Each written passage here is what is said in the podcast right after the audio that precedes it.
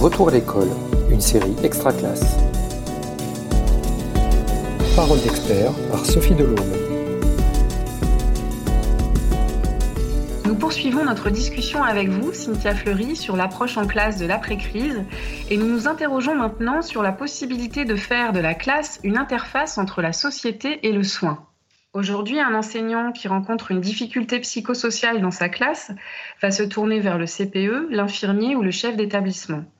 Sans faire peser l'injonction de diagnostic sur lui, devons-nous nous poser à nouveau la question de l'approche psychologique dans la formation initiale et continue qu'il reçoit? Alors c'est une question qui a toujours existé, hein. c'est-à-dire euh, est-ce que les enseignants se dédient euh, exclusivement à l'instruction, à la transmission des contenus, ou est-ce qu'ils vont sur des approches plus holistiques, plus existentielles, plus éducatives, et éventuellement bah, qui prend toute la dimension de l'élève, y compris bah, ses émotions, euh, la compréhension de, de son psychisme, etc c'est très compliqué parce que, si vous voulez, dans les faits, bien évidemment, on préférerait dire aux enseignants dédiez-vous à euh, votre métier, vos compétences, etc.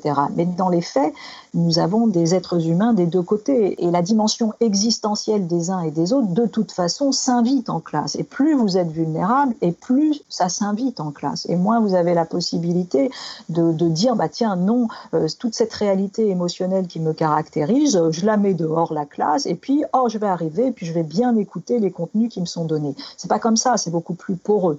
Donc, je dirais que dans la formation initiale, il est important d'aider quand même les enseignants à leur démontrer que euh, voilà, c'est pas quelque chose qui nécessairement va les empêcher d'assumer leur première tâche de transmission, mais au contraire va faciliter la chose. Puis dans un deuxième temps, ce qu'il faut surtout, c'est faire une alliance, encore une fois, à la fois une alliance thérapeutique et une, alliance euh, éducationnelle avec d'autres métiers qui viennent aider euh, l'enseignant tout simplement à retrouver le son temps dédié précisément à l'enseignement. Mais donc ça veut dire qu'il peut travailler avec des collègues en collégialité et eux vont pouvoir prendre davantage en charge la dimension plus euh, euh, psychosociale de, de l'enfant. Alliance thérapeutique, alliance pédagogique donc. Peut-on également penser à éduquer les élèves dans le sens du soin, de soi et de l'autre? Écoutez, ça aussi, hein, c'est un vieux débat qui est porté déjà hein, par des expérimentations euh, pédagogiques euh, dites euh, alternatives, parce que voilà, il y a quantité d'écoles qui déjà défendent le fait que nous devons être dans des logiques plutôt de coopération et pas de compétition. Nous ne devons pas penser l'évaluation individuelle comme elle est pensée à l'heure d'aujourd'hui. Nous devons faire un travail sur les valeurs, sur l'entraide, mettre en place des pédagogie type classe inversée ou euh, ce qu'on appelle les assemblées, c'est-à-dire de faire en sorte que des classes à un moment donné euh, dans l'année se retrouvent ensemble et s'auto-éduquent d'une certaine manière et pas que le côté euh, cours magistral, etc.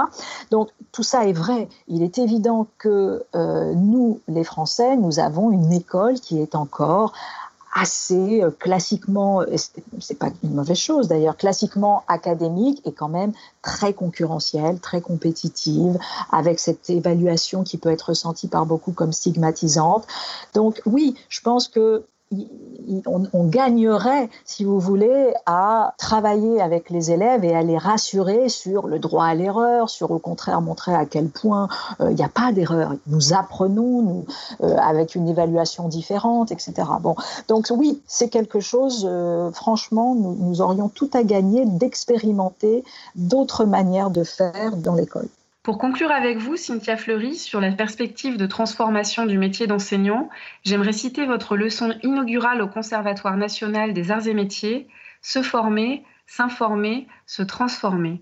Comment peut-on utiliser les enseignements de la crise pour ébaucher cette transformation?